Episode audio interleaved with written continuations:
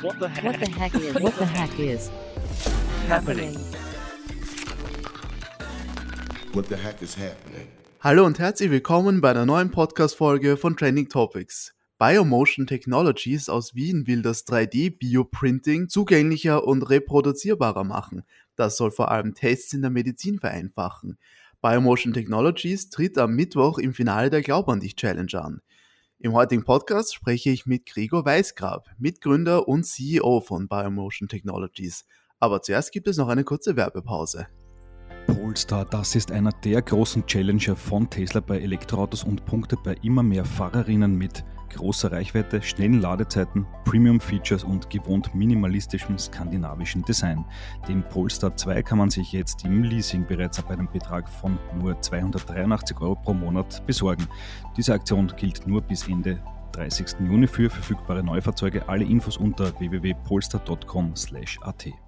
So, und jetzt begrüße ich Gregor Weisgrab im Podcast. Herzlich willkommen. Hallo, grüß dich. Ja, vielen Dank, dass du heute dabei bist. Zuerst mal herzlichen Glückwunsch zum Einzug ins Finale der Glaub an dich Challenge. Wie war denn für euch der City Pitch? Super spannend, total viele neue Leute kennengelernt und natürlich haben wir uns sehr gefreut, dass wir es gewonnen haben. Ja, auf jeden Fall war ein sehr cooler Pitch. Und jetzt müsst ihr einen Pitch eben am Mittwoch beim Finale in Wien vortragen. Wie sind denn da die Erwartungen? Seid ihr in it to win it? Was sind auch die anderen Ziele, die ihr an dem Abend habt? Viele wollen ja dann schon networken, wollen ja dann mögliche Investoren finden. Genau, äh, wir wollen das Ding auf jeden Fall gewinnen, aber hauptsächlich geht es uns natürlich darum, äh, neue Kontakte zu finden, äh, sei es auf der Investorinnenseite oder auch neue äh, NutzerInnen für unser System gewinnen. Mhm, ja, und jetzt kommen wir mal zu eurem System. Ich habe es ja eh schon in der Anleitung versucht ein bisschen zu beschreiben, aber 3D Bioprinting, wie funktioniert das? Wie kann ich mir das vorstellen? Ja, ähm, also Bioprinting kann man sich so vorstellen, eigentlich im ersten Sinn so wie, jetzt mal, klassisches Plastik 3D-Drucken, unter Anführungszeichen natürlich, außer dass hier die Materialien, die wir verwenden, ähm, einerseits Humanmaterial, also wirklich Stammzellen sind und dann noch Biomaterialien wie zum Beispiel Kollagene, äh, die werden dann vermischt aufgetragen ähm, und so entsteht eigentlich Schicht für Schicht eine Gewebähnlich, ein gewebeähnliches Konstrukt und die können dann von unseren Kundinnen im weiteren Schritt genutzt werden fürs Drug-Testing oder später auch mal in der Zukunft äh, als personalisierte Implantate. Mhm. Kannst du noch ein bisschen genauer auf den Vorgang, der bei den Bioprintern zum Einsatz kommt, eingehen? Also grundsätzlich ähm, kannst du dir vorstellen, du hast eine gewisse Geometrie, die du nachdrucken möchtest. Das ist so wie bei einem, seit beim klassischen 3D-Druck, dass man mit einem 3D-Modell reingeht, dass man dem Drucksystem sagt, ja, das möchte ich gern, das hätte ich gern nachgestellt. Hier ist es äh, etwas anders. Wir gehen ja vor allem mit äh, pastenartigen Materialien rein. Also im ersten Schritt gibt es mal ein 3D-Modell, das quasi dem Drucksystem beschreibt, äh, wo welches Material aufgebracht werden soll. Wir arbeiten mit extrusionsbasierten Verfahren, das heißt, hier werden Pasten quasi über Düsen auf einem gewissen Ort abgelegt und dann in dem Fall halt dann Schicht für Schicht zu einem dreidimensionalen Modell oder Gewebekonstrukt ähm, zusammengefügt. Die Konstrukte gehen nach dem Druck dann noch meistens in eine Nachreifephase und sind dann eigentlich bereit eingesetzt zu werden. Unser Prozessüberwachsystem können wir im ersten Schritt ist noch nicht KI-basiert. Da sind wir uns noch nicht ganz sicher, wie das nachher mit einer Medizinprodukte-Zulassung im besten Schritt einhergeht. Da ist noch von unserer Seite sehr viel zu machen, bevor wir sagen können, ja, genau die Technologie wird's. Okay, verstehe. Und man kennt, kennt ja aus dieser 3D-Drucksache viele mögliche Anwendungen, wie zum Beispiel Fleisch aus dem 3D-Drucker oder sogar Organe, funktionierende Organe aus dem 3D-Drucker. Sind das Dinge, in denen das einsetzbar ist? Genau, also da sehen wir uns auch.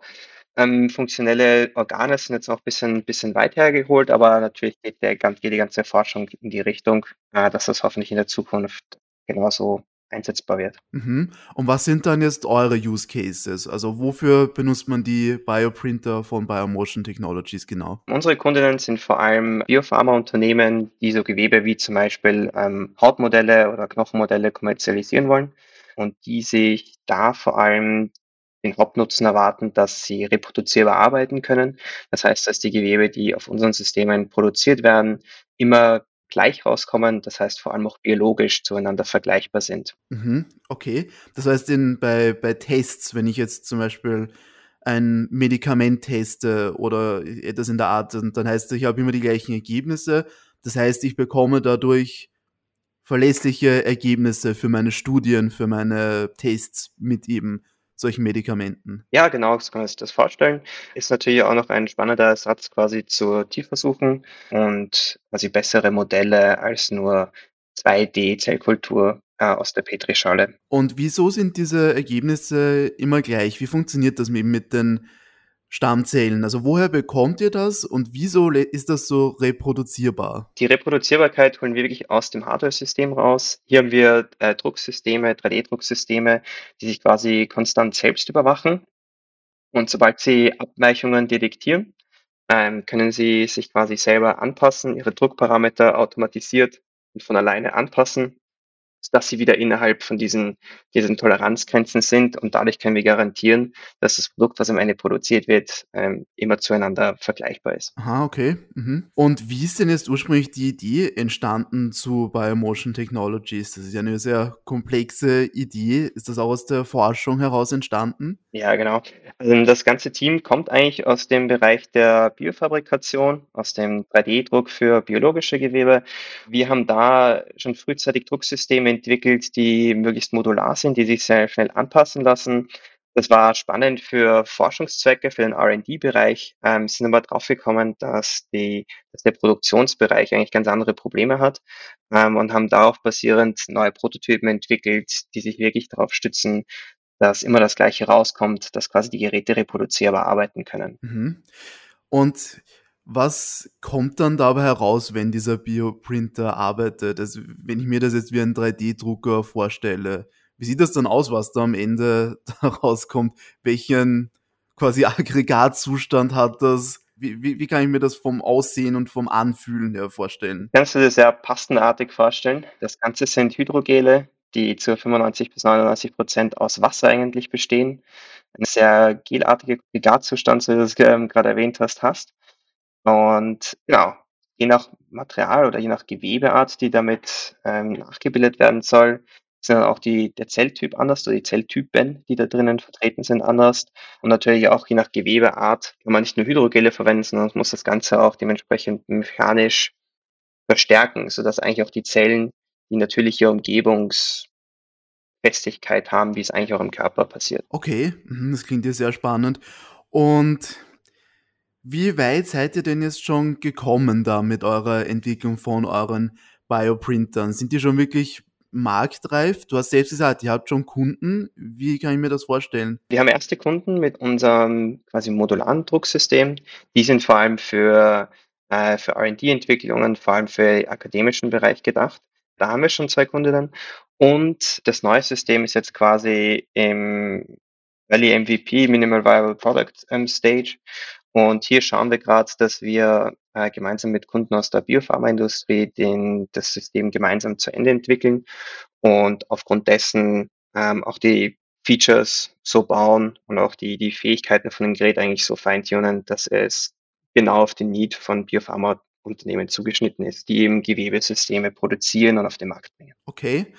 Und wie geht's da jetzt weiter bei der Entwicklung? Was müsst ihr als nächstes, was glaubst du ist der nächste Meilenstein, den ihr da erreichen werdet mit den Bioprintern? Für uns auf der Entwicklungsseite, nächster Meilenstein geht wirklich ähm, heraus aus diesem zeigen, dass das Konzept funktioniert. Wirklich, äh, wir können das in einem, in einem Produkt, einem Kunden, einer Kundin hinstellen und die können damit wirklich in eine erste Produktion gehen, mit das System in einem relevanten Umfeld zu validieren. Da geht es jetzt dann auch noch darum zu sagen, wir können, wir wissen jetzt von ein, zwei Materialien, dass wir die beobachten können, dass wir die quasi reproduzierbar verdrucken können.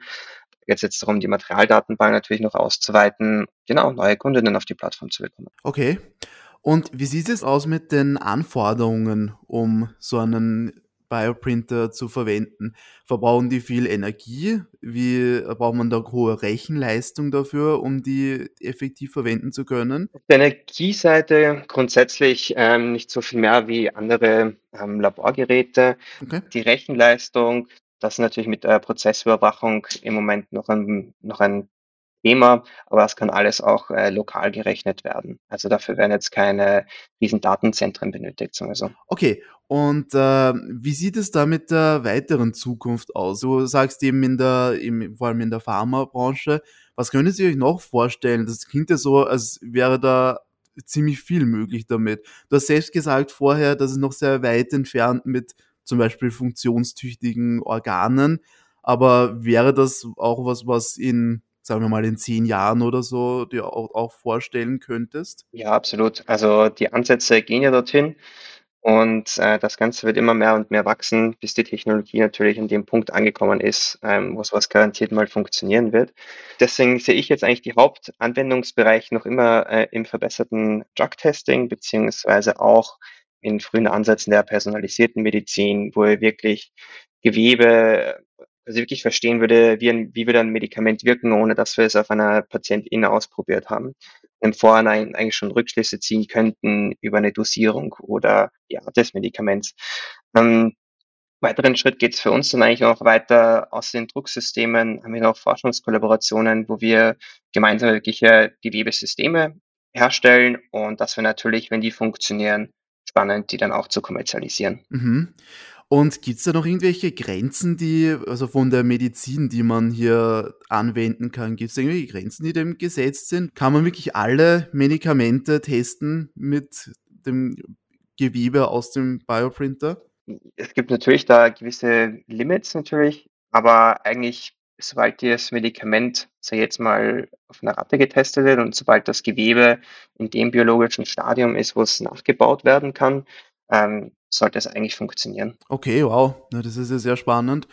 Genau, und was ich noch sehr interessant finde, ist eben, was du vorhin gesagt hast, dass das Tierversuche mehr oder minder obsolet machen könnte. Ist das wirklich der Fall? Kann man dann wirklich Tierversuche komplett ersetzen? So ganz schwarz und weiß würde ich es nie sehen. Ähm, ich sehe das immer als eine Möglichkeit, im Early-Stage-Bereich einfach bessere Ergebnisse als eine 2D-Zellkultur zu erreichen. Ein, ein Tierversuch wie zum Beispiel eine Ratte ist natürlich ähm, holistischer zu betrachten. Eine Ratte hat weitaus mehr Organe, die dann auch natürlich natürlich miteinander ver, vernetzt sind. Also eine, eine, eine Medikamentengabe auf einer Seite wirkt sich vielleicht auch noch auf ein anderes ähm, Gewebe oder Organsystem aus.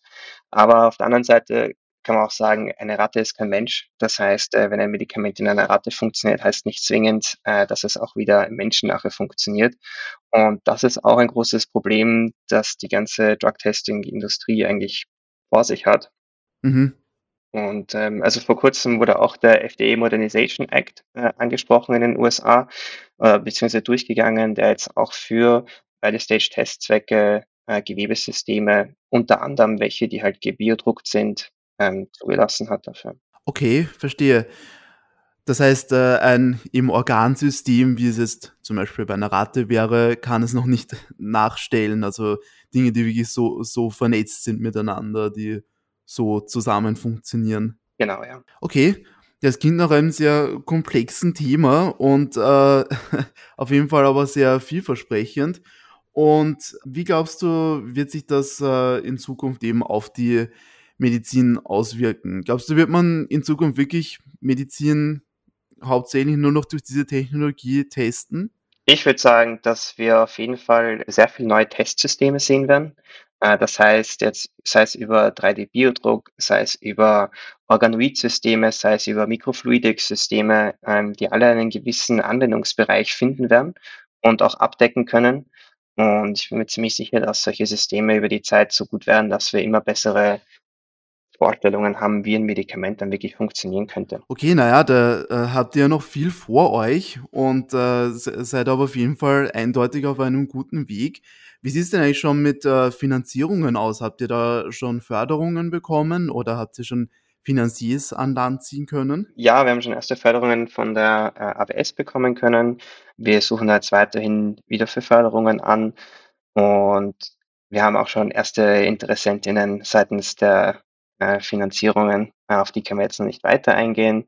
Aber grundsätzlich will ich auch noch gern sagen, dass wir auch noch auf der Suche sind, dabei das Team zu erweitern.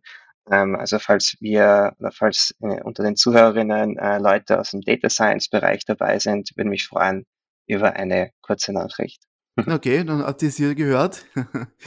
Und was die Investoren angeht, sind ja auch natürlich dabei bei der Glaub an dich Challenge. Da haben wir immer viele positive Rückmeldungen von den Finalisten bekommen. Also da könnt ihr wahrscheinlich auch schon gefasst machen auf Anrufe dann. Sehr gut, wir sind gespannt. Ob ihr gewinnt oder nicht. Auf jeden Fall halte ich euch die Daumen für das Finale. Vielen Dank auch fürs Interview und für diesen Einblick in Biomotion Technologies. Viel Erfolg und vielen Dank fürs Gespräch. Super, danke dir vielmals für die spannenden Fragen. Ja, danke. Das war Gregor Weißgrab, Mitgründer von Biomotion Technologies. Damit sind wir zum Ende dieser Podcast-Folge gekommen. Vielen Dank fürs Zuhören und schaltet auch das nächste Mal wieder ein, wenn wir spannende Gäste bei uns im Podcast begrüßen dürfen. Bis dann!